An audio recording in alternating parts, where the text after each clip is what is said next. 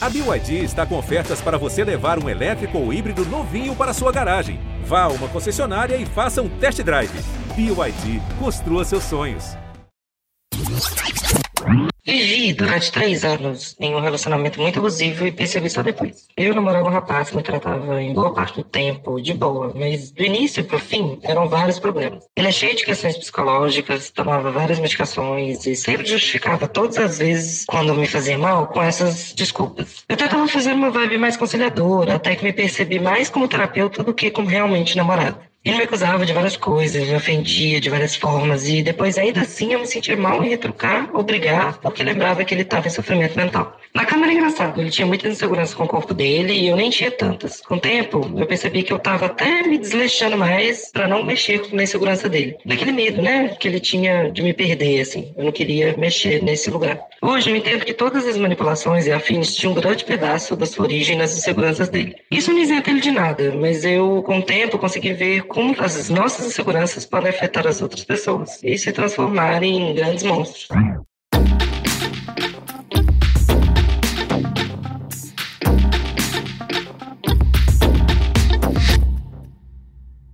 O grande monstro da insegurança e tudo que ele pode gerar na nossa vida com a pessoa que tá ali como nossa parceira é um dos grandes pontos de discussão que a gente pode trazer pro programa e acredito que seja uma das coisas que trazer vários pontos de vista para falar pode nos abrir os olhos para muitas situações. E Uno, o que, que tu acha disso aí pro dia de hoje? Falar sobre homem, falar sobre por que que isso acontece, como que isso pode reverberar na sexualidade desse cara e por aí vai, é muito importante. E por isso a gente tá aqui hoje com o arroba miopsia gay, o Jonah, que é psicólogo e faz uns conteúdos maravilhosos que você deve muito conhecer. Bem-vindo, Jonah. Obrigado, gente. Bom estar aqui. Obrigado pelo convite. Jonas, seja muito bem-vindo. Muito legal estar aqui com você. e para quem não te conhece, se apresenta aí pra gente. Bom, eu sou o Jonah, sou psicólogo, sou psicoterapeuta. Eu trabalho há mais ou menos quatro anos com psicologia clínica, oferecendo psicoterapia. Apesar de eu ter trabalhado com vários públicos, hoje em dia eu especializei o meu atendimento voltado para a comunidade LGBT, especialmente homens gays. Eu falo na internet, pelas minhas redes, bastante sobre comportamento dentro da comunidade LGBT, questões como autoestima, relacionamento, sexualidade e por aí vai. Conta pra gente, tipo, no teu dia a dia de consultório, você sabe muitos casos, assim, de insegurança masculina que querem conversar sobre isso ou chegam sem saber o que fazer e procuram respostas, assim, como que é teu dia a dia lá? Olha, sim, a sexualidade e especialmente insegurança na hora do sexo é uma questão muito recorrente entre homens, entre homens gays e LGBTs, mais do que em homens héteros, porque dificilmente homens héteros vão para terapia e têm tanta liberdade para abordar esse tipo de assunto, né? Sabemos que a sexualidade é uma questão numa cultura tão machista quanto a nossa. Obviamente que tem um impacto grande no quão confortável as pessoas, os homens em geral, se sentem para falar sobre o assunto. Tu sente muito isso, assim, de com o passar, né, das sessões, a pessoa vai se abrindo mais e tu vai conseguindo, tipo, conversar mais sobre essas coisas mais, não sei se sensíveis, mais íntimas da pessoa, né, dela conseguir, porque, tipo, eu como homem hétero cis, até eu chegar nesse ponto com a minha terapeuta, eu levei muito tempo para conseguir me abrir, conseguir falar, tempo e tempo e meses conversando ali para conseguir chegar numa intimidade assim, para conseguir falar sobre, né? Depende, com homens gays, eu acho que não tanto porque rola muita identificação, Uhum. mas com pessoas héteros em geral, tanto homens quanto mulheres, eu noto uma certa resistência e uma dificuldade de abordar desses assuntos. A nossa sociedade, em termos gerais, tem a questão do sexo e tudo que envolve sempre a partir de um lugar de bastante vergonha, de muito pudor. Uhum. Não se fala dentro das famílias sobre sexo, imagina em terapia, onde a pessoa compartilha seus traumas, suas dores. No caso dos homens, o sexo, a questão sexual, tem um elemento importantíssimo na autoestima e nos traumas, inclusive. Mas você tem, você tem, eh, Jonas, você tem um, um- um- uma maneira de chegar mais, de uma tática, não sei, de conseguir abordar esses assuntos dentro das sessões. Assim, imagino que você deva captar muitas vezes que a pessoa pode ter essas questões sexuais, pode ter várias questões envolvidas, principalmente quando a gente fala de questão de corpo, né? Principalmente com as gays, né? Porque eu acho que assim, as gays, assim, coisa com corpo é assim, sem parar, imagino. Primeiro, eu preciso lembrar que as pessoas, quando me procuram para atendimento, elas já me chegam com uma questão, normalmente, né? Parte do meu trabalho é investir investigar a partir daquilo que a pessoa dá conta no momento. Eu não posso chegar na primeira sessão e virar para ela e falar: e aí, me conta como é que foi a primeira transa da tua vida. Parece engraçado, né? Mas para muitas pessoas, por exemplo, a primeira experiência da vida foi de abuso. Uhum. É importante tomar cuidado, sabe, da maneira como abordar. E se a pessoa não fala sobre, me sugere ou algum tipo de pudor, ou trauma, ou até alguma experiência de violência também. Talvez não seja chegando diretamente no sexo, falando sobre sexualidade, mas eu gosto de indo pelas beiradas, assim, e fazendo perguntas mais abertas, entender o que, que a pessoa percebe sobre o próprio corpo, como ela lida com a própria sexualidade, o que é sexualidade pra ela, o que é o sexo pra ela, enfim. Você falou que gays têm uma, têm uma facilidade maior de abordar o assunto do que homens héteros, assim. Uhum. É, por que, que você acha que isso acontece? No meu caso, eu acho que rola uma identificação. A comunidade gay, especialmente gay, é cercada de vergonha, né? Por conta do preconceito. Então, ter um terapeuta que também é um homem gay, que, primeiro lugar, né, um homem, e, e um homem gay, que sabe da trajetória, que sabe de como funcionam as experiências, ah, parece trazer uma, uma segurança e a confiança de que serão compreendidos. Acho que para homens héteros em geral, a questão vai numa direção oposta. Porque a comunidade hétero entre homens tem muita disputa, né? Tem muito jogo de poder. Abrir mão disso e falar sobre uma fraqueza, especialmente no sexo que é tão incentivado, é um desafio. Ô, Jona, você atende talvez muito mais homens, né? Pelo que você tá Uhum. falando. Mas quais os problemas que você percebe mais comuns entre os homens em comparação às mulheres? Nós vivemos numa cultura bastante machista, que define desde o nascimento todo um roteiro de papel social estabelecido. Menino usa azul, menina usa rosa, menino brinca de carrinho, menina brinca de boneca, menino senta de perna aberta, menina cruza. Existe um modelo muito traçado sobre roupa, sobre identidade, sobre comportamento e inclusive sexo. É importante pensar nisso porque as diferenças, né, e as principais inseguranças, inclusive, aparecem justamente daí. Numa cultura machista em que homens são tão incentivados ao poder, ao controle, à autonomia, mulheres, por outro lado, são incentivadas à submissão, à invisibilidade e são passíveis de violência. Eu vejo uma diferença muito, muito forte entre homens e mulheres, porque com frequência homens aparecem em consultório por estarem no limite de uma sobrecarga emocional, passando por um momento difícil de, de bastante angústia, e curiosamente, grande parte dos pacientes héteros que eu já atendi, homens, só procuraram atendimento quando estavam em depressão muito profunda, à beira de suicídio, por exemplo. Enquanto que para mulheres existe uma questão sobre se sentir segura na sociedade que vivemos. Acho que recentemente no Brasil, não precisa ir muito longe, se prova do quanto socialmente, institucionalmente é perigoso ser mulher no Brasil. Homens não não sentem esse tipo de medo. No caso dos homens, eu acho que eles fodem tanto a cabeça das mulheres que elas acabam, acabam, é, no caso, né, de relacionamentos heterossexuais. Uhum. Tanto que aí a, a procura de ajuda talvez venha antes, né? Uhum. E, e no caso dos homens, até que eles percebam que eles estão sendo um macho escroto, que eles estão sendo um merda. Até que aconteça dele, sei lá, perder o amor da vida dele. Ou chegar em situações críticas, por exemplo, né? De suicídio e por aí vai. Claro. Que só assim que o homem hétero, no caso, vai procurar uma ajuda, né? E é um recorte interessante de fazer, até porque eu vi uma pesquisa recente, assim, que apontou que os homens se mostram muito mais confiantes, por exemplo, em sua beleza do que as mulheres. E outra, fazendo um link, é que as mulheres lésbicas, então mulheres que se relacionam com outras mulheres, têm muito menos inseguranças corporais do que ah, as que se relacionam com os homens, né? Assim. Você acredita, assim, que os homens têm uma autoestima melhor Ou isso é uma mentira que eles contam pra se apresentarem menos seguros e, e afins? Olha, eu acho que a autoestima elevada dos homens tem nome: privilégio social. Total. Nossa, sei. Numa sociedade onde mulheres têm medo de andar na rua e serem estupradas, deve ser muito gostoso passear na rua é, livre, sabendo que você não é uma presa. Você é o predador, poxa. É fazer xixi na rua, né? Vai fazer xixi na rua. A mulher tem medo de andar, o homem consegue fazer xixi na calçada. Entende? Sim. Como não ter uma autoestima melhor? Talvez seja essa a questão, né? É. Acho que a autoestima elevada dos homens não é mérito deles, tá? Na verdade, é consequência de um privilégio social estabelecido. Tem muitos homens que têm uma autoestima muito, muito abalada e se apoderam e se utilizam desse privilégio justamente como uma falsa ilusão de autoestima.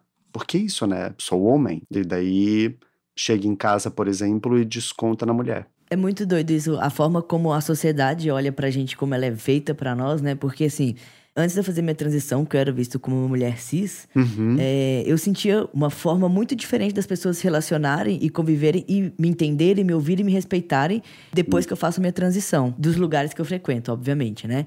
Então, quando eu faço a transição onde eu sou lido socialmente como homem, mesmo que seja um homem trans, ainda assim eu sou mais respeitado, ainda assim eu sou mais ouvido. Se eu sento numa mesa é, com a minha namorada, as pessoas vêm, tipo, até mim pra dar conta, sabe? Umas coisas assim, são pequenas coisas que você que você começa a perceber depois que antes você, talvez assim, em um outro lugar, né? O homem que não tem essa, talvez essa, essa vivência consegue, vamos dizer assim, ver os dois lados, né? É, talvez para ele demore um pouco mais a perceber o quanto isso de fato afeta a vida que ele tem, né? O comportamento de toda a sociedade coloca ele como em primeiro lugar, como prioridade, como mais importante e a mulher sempre em segundo, né? Por trás dele.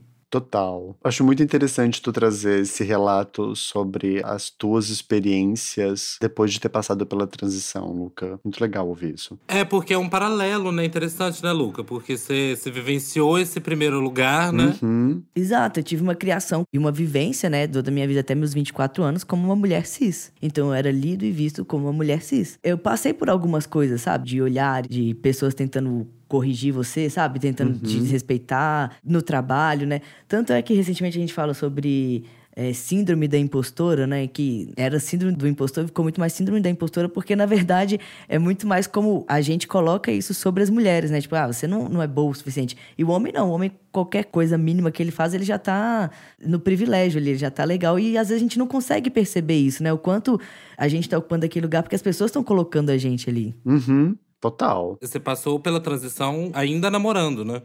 Ou não? Namorando, Ou foi depois? A gente já namorava antes da transição e fiz a transição e continuamos namorando. Porque eu percebi, assim, já conversei com outros amigos que são homens trans também. E que relatam que muitas vezes, pra até, assim, cumprir um papel social masculino, pra ser lido como uma pessoa masculina, acaba tomando atitudes abusivas, tomando atitudes. Assim, pra parecer macho, eu tenho que fazer isso, sabe? Cuspir na rua, fazer uma coisa XY. Você sentia essa pressão nesse sentido?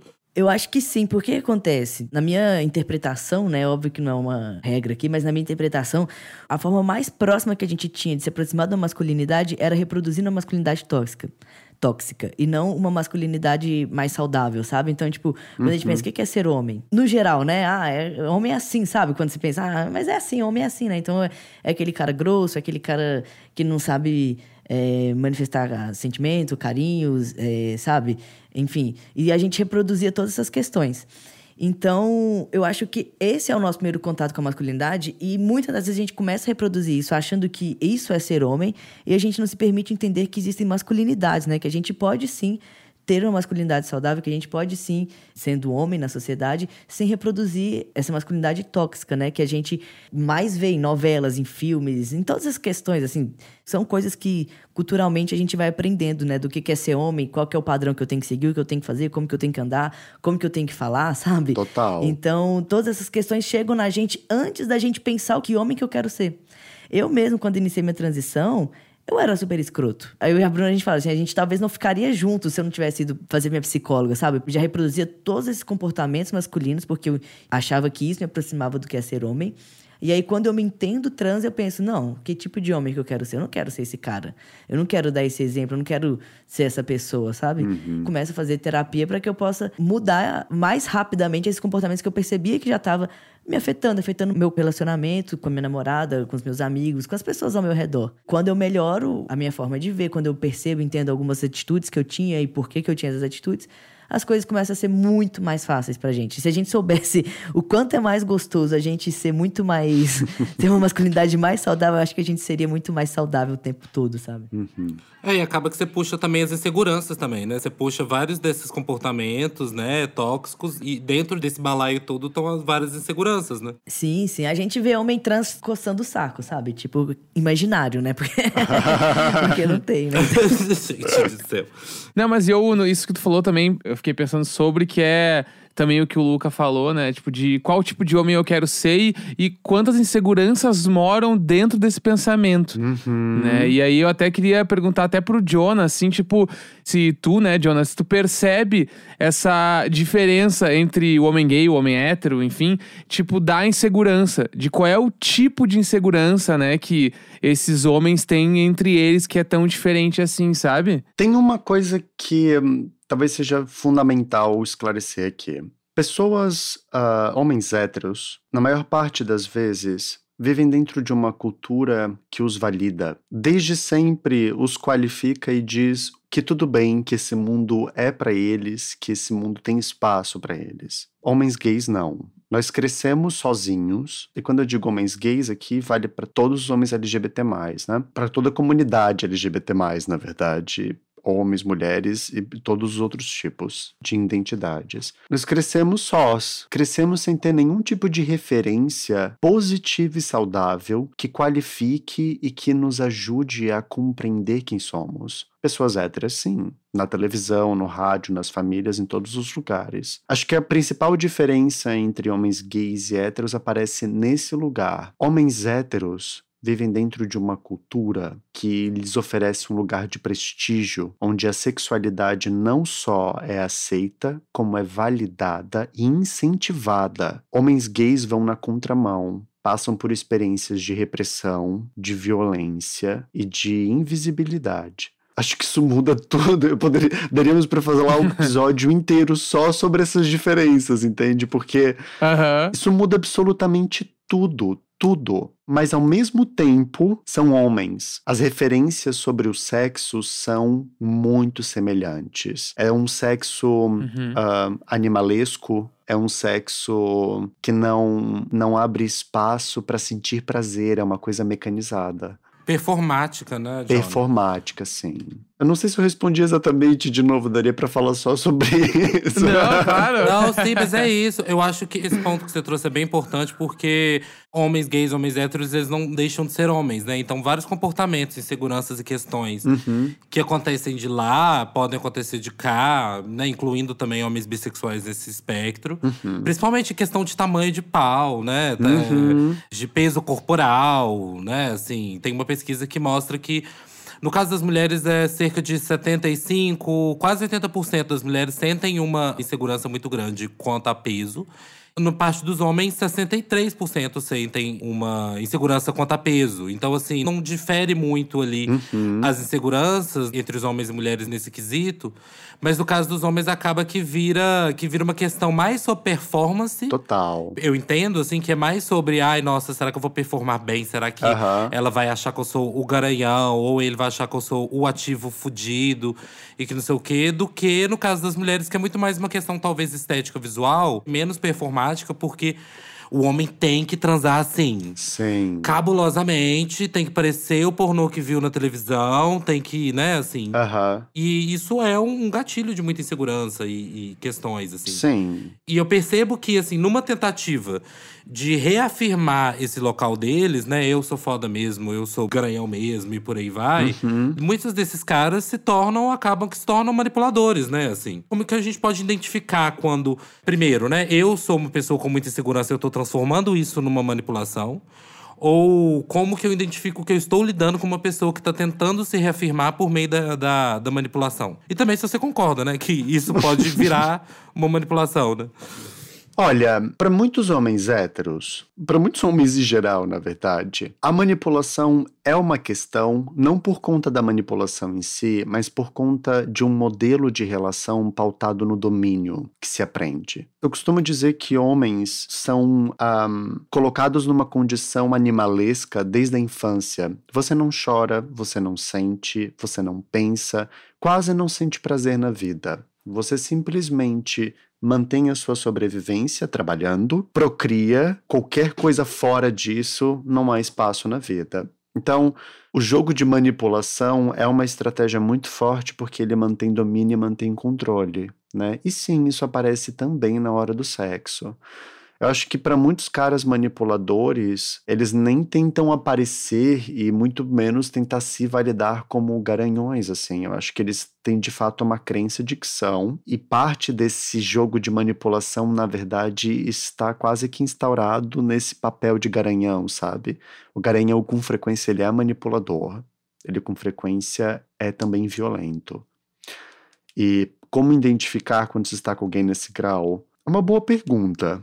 Porque das duas, uma. Ou ele vai tentar te convencer de que é uma boa pessoa e de que ele é alguém necessário na sua vida e a manipulação acontece aí, se tornando alguém indispensável e depois tomando controle. Ou então ele vai te dar indicativos desde o princípio de não se preocupar com a tua a sensação, com como está sendo a tua experiência. Sabe aquele tipo de pessoa que quando você fala algo parece não te ouvir? Sim, sim, total. Tipo, no sentido de abordou a pauta e por aí vai e, e continua sendo recorrente. Ou a pessoa realmente, assim, tá aérea e não tá prestando atenção no que você tá falando. Uhum. Total, eu começaria por aí. É, isso, assim, eu acho importante você ouvinte ficar atento nesses sinais, assim, porque o que tem de homem manipulador, ele já nasce desse jeito, a maioria deles. Então, assim, a chance de você cair num que vai foder sua cabecinha é grande. É importante ficar atento nesses sinais e nessas questões, justamente porque pode te trazer muitos prejuízos em termos de saúde mental, né? Em termos uhum. de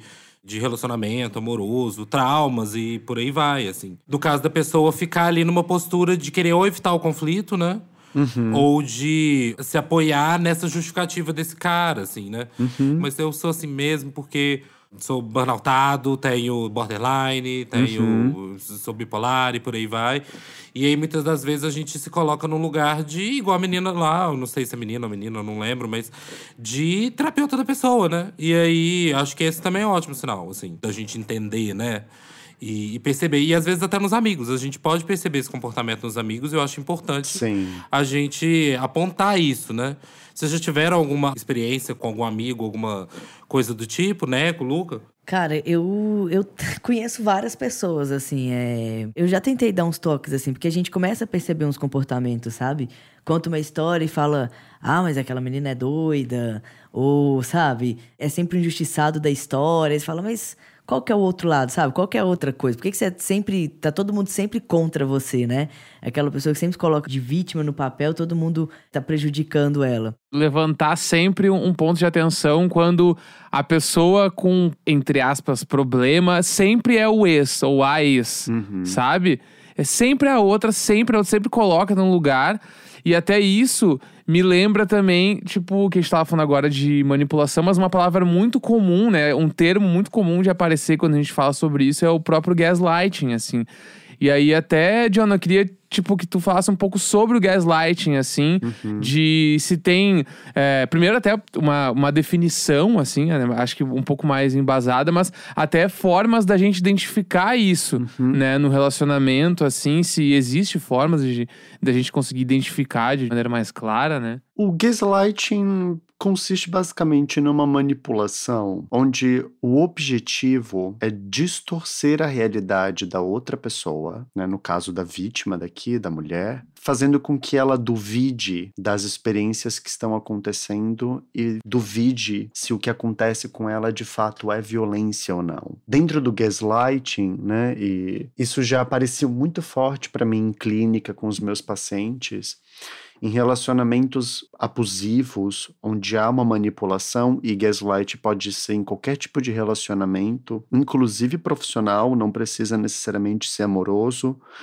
aparece sempre de uma forma onde a pessoa que agride ela tenta induzir a vítima a acreditar que, na verdade, ela foi responsável, a acreditar, por exemplo, que ela não tem valor e acreditar, inclusive, que o que tem acontecido é fruto da cabeça dela. Eu acho que uma das frases que mais explicam o gaslighting popularmente é o ah, ela é louca. Né? Uhum. Toda vez que a gente ouve uma discussão onde um homem invalida uma mulher, ele chama ela de louca. E talvez seja o exemplo mais comum de gaslight que aparece nos relacionamentos.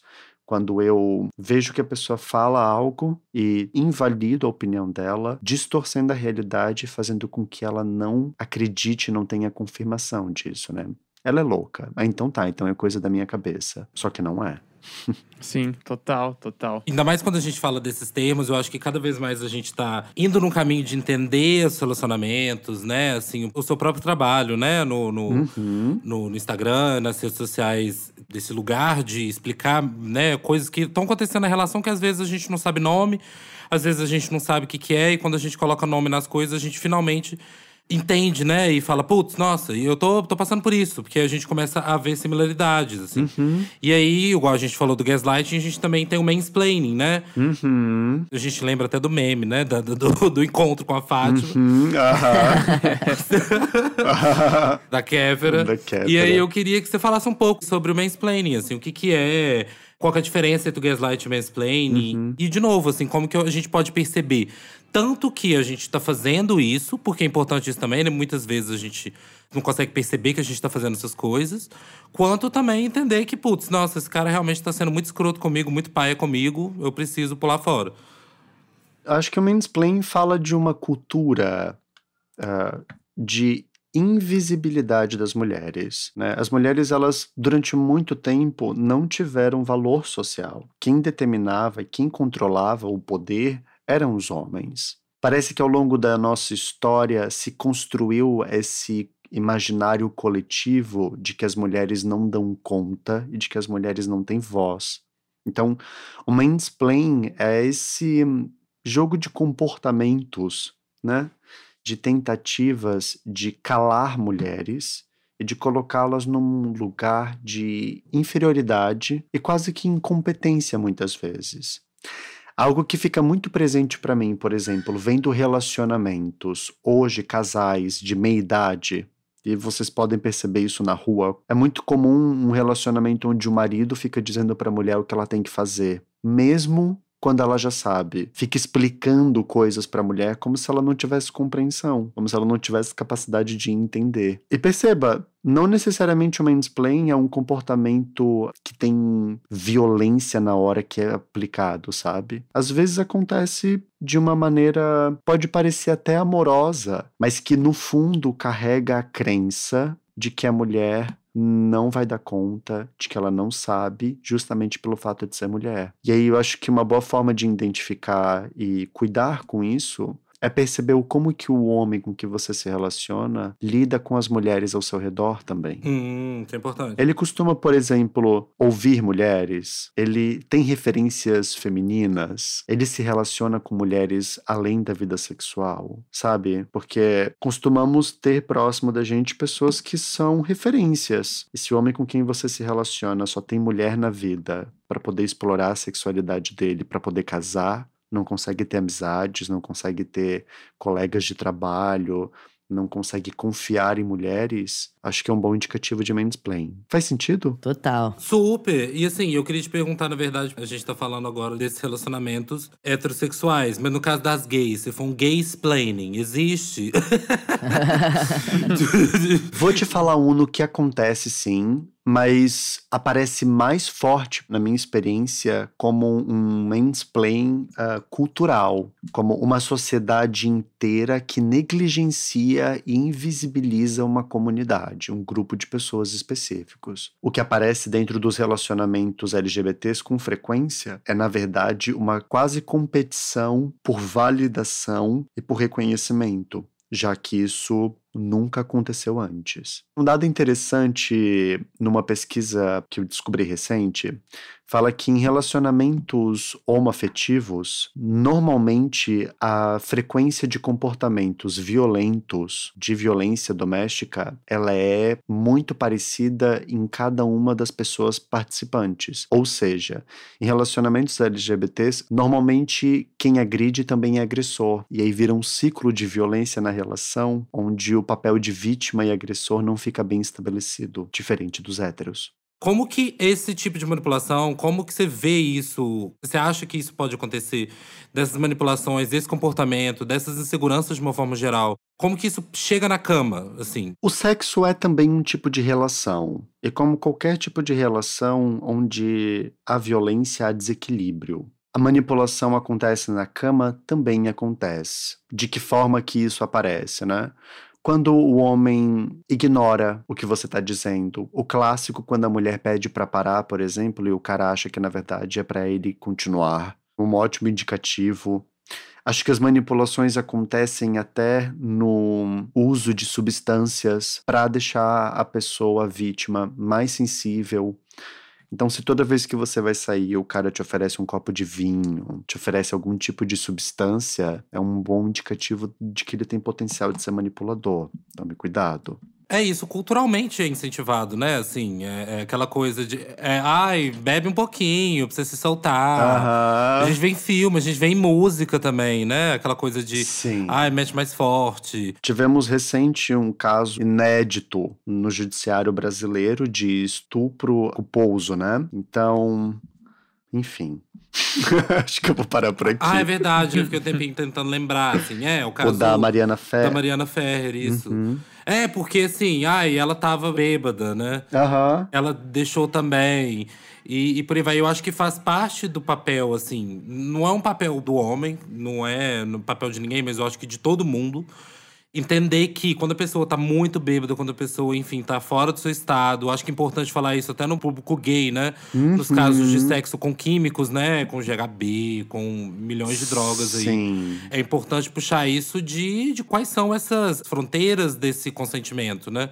Quais são os limites desse consentimento? Até que ponto que, de fato, aquela pessoa que usou aquela substância ou que tá bêbada e por aí vai, realmente tá deixando ou não. É, se você tá no mesmo estado que ela, porque é mais comum acontecer, né? Quando nos casos de estupro e por aí vai, de violência sexual, Uhum. de a pessoa tá sóbria ou tá num grau de sobriedade alto e a outra pessoa tá muito embriagada, tá no estado fora de si. Entender que isso também é manipulação. Eu chegar ali e tentar fazer a pessoa querer ficar comigo, né? Utilizando de álcool, utilizando de mil coisas, né? Sim, total. Gente, tá muito interessante. E pra complementar mais ainda a nossa conversa, a gente vai pro momento do programa onde que a gente lê as mensagens que vocês mandaram pra nós e a gente responde juntos com os convidados. Lembrando que pra mandar sua pergunta, você tem que ficar de olho nos nossos conteúdos no arroba o prazer deles e também você pode mandar pra gente sua dúvida ou questão na nossa DM e no nosso e-mail contato arroba centomesmo.com.br. Então vamos primeiro relato do dia. Carlos, 24 anos, mandou pra gente um relato. Queria ter mais autoestima. Me sinto muito feio e tenho medo o tempo todo de alguém me trocar por outro mais bonito. Como posso ser mais confiante e diminuir esse medo enorme que eu tenho? Tem uma receita de bolo, Jonah? Fala que tem. Fala, Fala que eu vou anotar, né? Autoestima, gente, é sobre conseguir apreciar quem você é. É sobre aceitar que todos nós temos qualidades, defeitos, dificuldades e limitações. O que tem de bonito e deve ser apreciado em ti? Né? Eu acho que ser mais confiante é aprender a reconhecer isso, aprender a reconhecer que eu não sou perfeito, mas que eu tenho coisas que são positivas, que são legais. Quem sabe, se eu me apropriar disso e poder compartilhar isso com as outras pessoas para que mais pessoas entendam o que tem de positivo em mim, evidentemente em algum momento eu vou encontrar alguém que me aprecie e que me reconheça por isso também. Se você se sente muito feio, o que, que você pode fazer para mudar isso e para cuidar disso nesse momento? Talvez Uma cirurgia plástica. Aquela, imagina. Talvez seja, pra- mas talvez para muitas pessoas a questão nem é tão estética, sabe? Eu acho que é muito mais um sentimento de ter dificuldade de apreciar e reconhecer o que tem de bonito em si. Porque todos nós temos. Isso é verdade, né? Às vezes a gente fala muito mais do outro, né? Sempre elogia o outro e esquece de olhar pra gente também, né? O quanto a gente tem coisas boas e legais, assim, tanto esteticamente quanto outras qualidades que nós temos. Aham. O que, que as pessoas costumam falar positivamente sobre você? E como que tu reage a isso? Sabe? Quem sabe tu possa começar por aí. É, e assim, né? Sabemos que não é uma grande parcela dos homens que tem esse problema de autoestima. Mas se você está passando por isso, se cuidar, né? Eu acho que é importante ter esse autocuidado, pensar nos lookinhos, né? O Neco é, é especialista nos lookinhos, né, Neco? Deixa pra mim, chama que eu faço os lookinhos pra se sentir melhor. Isso aí, Eu o Neco, é, o Neco é foda. Eu quero, arrasou. é isso. E você sente que melhorou muito, Neco? Tipo assim, em termos de autoestima, quando você começou a trabalhar, assim, os seus looks, com a maneira que você se veste, por aí vai? Ou isso é uma coisa natural sua desde sempre? Não, não, é 100%. assim, é- Também tem muita parada que eu comecei a me interessar muito por moda na época da pandemia, assim. E aí veio vindo e agora eu tô estudando também. E aí eu comecei a querer aprofundar isso tudo, né? E até do que o Jonah tava falando, assim, acho que vem da parada de querer se olhar com mais carinho, sabe? Por favor. Uma coisa até muito que eu trago da terapia, assim, de tentar me olhar no espelho e gostar do que eu tô vendo, ficar muito feliz com o que eu tô vendo, assim, e mesmo e entendendo muito também do que eu não gosto, do que me incomoda. E até, por exemplo, assim, conversando com um terapeuta, teve uma época que eu tava porque tava, eu queria fazer um- uma cirurgia plástica e tal, e queria fazer. E aí a minha terapeuta falou assim: tu pode fazer, vai lá, manda, tipo, se tu quiser fazer, vai lá e faz, mas tu tem que saber que, mesmo quando tu voltar da cirurgia, algumas coisas ainda vão estar aí dentro, porque elas estão dentro de ti, elas não estão no que tu vai tirar lá na, na cirurgia. Uhum. E aí isso me bateu muito, assim, de caralho, de tentar olhar pra mim com mais carinho, independente do que eu gosto e do que eu não gosto, Uhum. sabe? Nossa, isso da cirurgia plástica é muito interessante, porque eu tive o caso de um paciente que tinha questões de autoestima, ele era homem. Daí foi fazer a tal da cirurgia plástica naquilo que deixava ele desconfortável. Uhum. Depois que ele fez a cirurgia plástica, ele um dia teve uma chamada de vídeo com a mãe dele, que perguntou: E aí, o que que você achou do resultado? Daí Ela virou e falou: Ah, preferia como tava antes. Nossa, mano, isso é de morrer, né? Porque você pagou Nossa. 30 mil reais pra fazer o negócio. Sim. E o grande ponto foi porque, explorando com ele o como ele tinha sido impactado pelo comentário da mãe, que na verdade a questão da autoestima vinha de um longo processo de criação, onde eles teve uma educação muito rígida, muito crítica. Então, observar esses detalhes né, sentimentais da história, de traumas, é uma boa também. Faça terapia. Arrasou. Ótimo.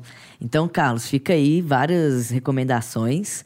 E vamos pro próximo, que é o Flávio, que ele mandou um alô dizendo o seguinte. Meu marido e eu temos 10 anos de casado. Recentemente, ele levantou a pauta de abrir o relacionamento entre a gente, depois de várias tretas e de ciúmes que tivemos.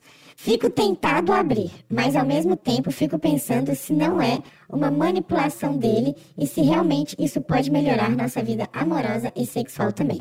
O que eu faço? A primeira coisa é olhar para o fato de que tu também tem vontade de fazer. E se tu tens vontade de fazer, quem sabe seja algo para ser levado para frente.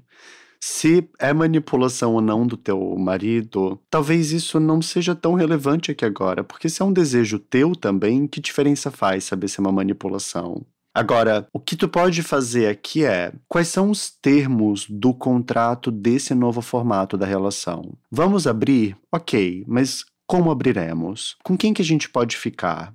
Avisamos um para o outro? Vale ficar com pessoas conhecidas?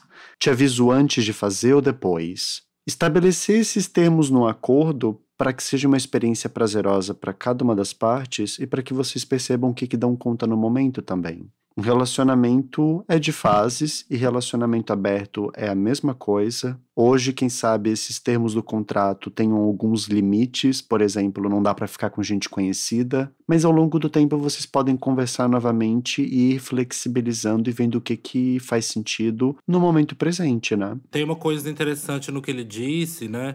Primeiro, eu amei essa coisa, tipo assim, foda-se se ele tá manipulando, não. se você tá afim de pegar uns boizinhos também, gato, vai com tudo. Por que entendeu? não? É vai lá, vai lá. É, ué, aproveita, Joga. entendeu? Vale ressaltar que o Uno vai ser o maior incentivador do relacionamento aberto aqui. É. Então, gente, tipo assim, até semana passada, totalmente contra. Mas assim. mas agora uma coisa que me, me chamou a atenção é a coisa de melhorar a vida sexual e amorosa. Se esse for o motivo que você esteja querendo abrir seu relacionamento e por aí vai, eu acho que talvez, eu não sei assim, se você concorda, Jonah, mas eu acho que talvez seja uma resposta, uma resolução, na verdade, uma resolução para um problema que às vezes não é resolvível por essa via. Às vezes é uma, con- Sim. uma conversa, às vezes um alinhamento, expectativa. Eu não sei o que, que tá acontecendo no seu relacionamento. Uhum. Você tá 10 anos casado num relacionamento gay, que isso já configura 50 anos na vida gay. Assim, boda de Mas ouro. assim. Mas eu acho que é primeiro entender, beleza, por que que abrir o relacionamento pode melhorar a sua vida amorosa e sexual? Se você concordar com essa justificativa que você se der, aí vai gata, entendeu? Mas caso contrário, se você não acha que é esse, e- e- esse o problema que tá fazendo que a vida amorosa e sexual de vocês esteja balançada, aí às vezes isso vai só causar mais problema. Total. Eu acho que é entender isso antes, dos porquês, né? E se você quer mesmo, porque pelo seu relato, Flávio, não parece muito que você tá muito afim, não. Uhum. Isso aí.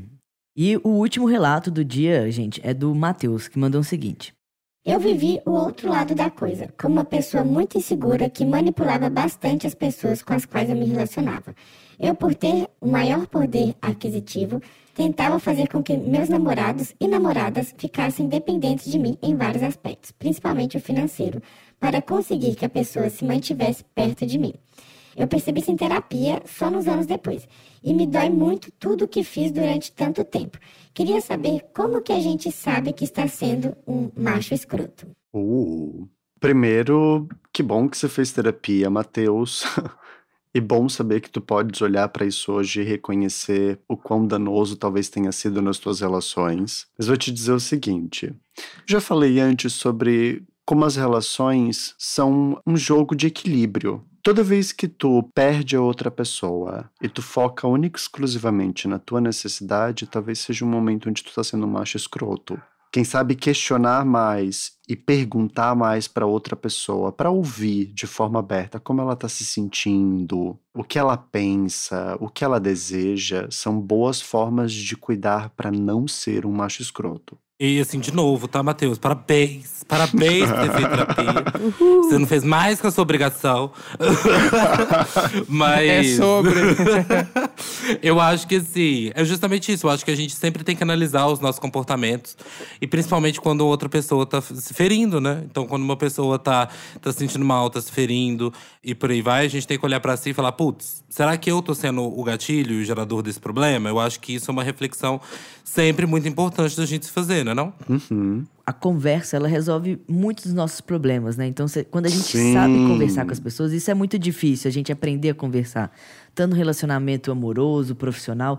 Então, acho que aprender a conversar nos lugares que a gente tá e saber ouvir é muito importante. Isso faz com que a gente entenda o que a pessoa tá sentindo, né? Então, eu num, num relacionamento, eu sempre pergunto, eu e a Bruna, a gente conversa muito, assim. Como que a gente se sente em relação a alguma coisa? Como que a gente pode melhorar em relação a alguma coisa? Aham. É, ah, o que é que você sentiu em relação a isso? E saber ouvir quando a pessoa tem algo que vai falar que talvez a gente não goste tanto, ou não concorde na hora, ou, ou não esteja preparado a ouvir, mas enfim. Esse lance de saber conversar resolve muita coisa no relacionamento. Concordo. Exatamente. Antes da gente encerrar o programa, ah, a gente quer fazer uma rapidinha contigo, Jonah. que é, ó, é um quadro nosso do nosso Uh. programa, que a gente pergunta umas coisas um pouco mais íntimas pra conhecer um pouco mais de como são os nossos convidados na cama. Ok. Então é o seguinte, é bem bate-bola mesmo. Eu pergunto e tu responde, tá? Tá bem. Vamos lá, primeira pergunta. Posição favorita: De quatro. sexo anal ou oral? Pela praticidade e versatilidade de gênio, eu fico com oral. Menagem ou suruba? Menage. E na hora do sexo, britadeira ou amorzinho? As duas coisas, eu gosto de variar de uma pra outra. Versátil. Perfeito. O híbrido. equilíbrio, né? É! O que faz. bo- Gente, o sexo é legal por conta da variação de intensidades. Então, britadeira e amorzinho. Exatamente. Adorei. Certo. Por cima ou por baixo? Por cima. O local mais inusitado que tu já transou? Um terreno baldio. Nossa. Num lote vago. E aí, pra encerrar, fica no silencioso ou prefere megafone na hora do sexo? Acho que eu fico no silencioso, vai. Tô trabalhando nisso. Silencioso. Somos gemidinhos. Ai, gente, ele é psicólogo da gente. Ele escuta mais do que fala? E ô, John, a gente queria muito te agradecer pelo programa, pelo tempo aí de gravar com a Obrigado. gente, fazer essa, essa tour toda com a gente. Foi maravilhoso. O programa foi um bate-papo lindo. Acho que os meninos também têm algumas mensagens pra falar. Mas antes de qualquer coisa, assim, deixar o espaço aberto aqui pra tu deixar uma mensagem, dizer como as pessoas podem te encontrar nas redes sociais e tudo mais. Conta pra gente aí. Primeiro, obrigado pelo convite, obrigado pela oportunidade. Quem quiser conhecer mais do meu trabalho e acompanhar o que eu falo, pode me seguir tanto no Instagram quanto no TikTok pelo arroba meupsiegay, sem o acento no E. Toda semana tem muito conteúdo e muita viadagem por lá. E assim, gente, inclusive, ó, John, eu tô te mandando uma mensagem no zap pra gente já marcar uma, uma, uma consulta que eu estou precisando. Eu achei que era outra coisa. Já estou marcando com você uma, uma consulta. E assim, gente, os recadinhos finais do Plim Play. O Sobre o Prazer deles tem episódio novo toda quarta-feira. E pra você não perder nada, não esqueça de seguir a gente nas plataformas de streaming que você escuta, tá bom? Principalmente da Globo, tá, gente? Vai escutar a gente. Priorize da Globo. É isso aí. Mais algum recado, Lucas? Tem mais um também, galera. Pra não esquecer de seguir o programa nas redes sociais. E no Instagram é arroba sobre o prazer deles. E no Twitter é prazer deles. Além de, claro, seguir a gente nas nossas redes sociais também. Eu que sou o Luca Najar, o Neco. Qual que é o seu arroba, Neco? Leandro Neco em tudo também. E Uno. E eu sou cento ponto mesmo, tá, gente? Já mostrando aí a posição sexual favorita. Tá louco? É isso, galera. Foi demais. Então, gente, muito obrigado. Um beijo até quarta-feira. Beijo, galera. Beijão. Beijo!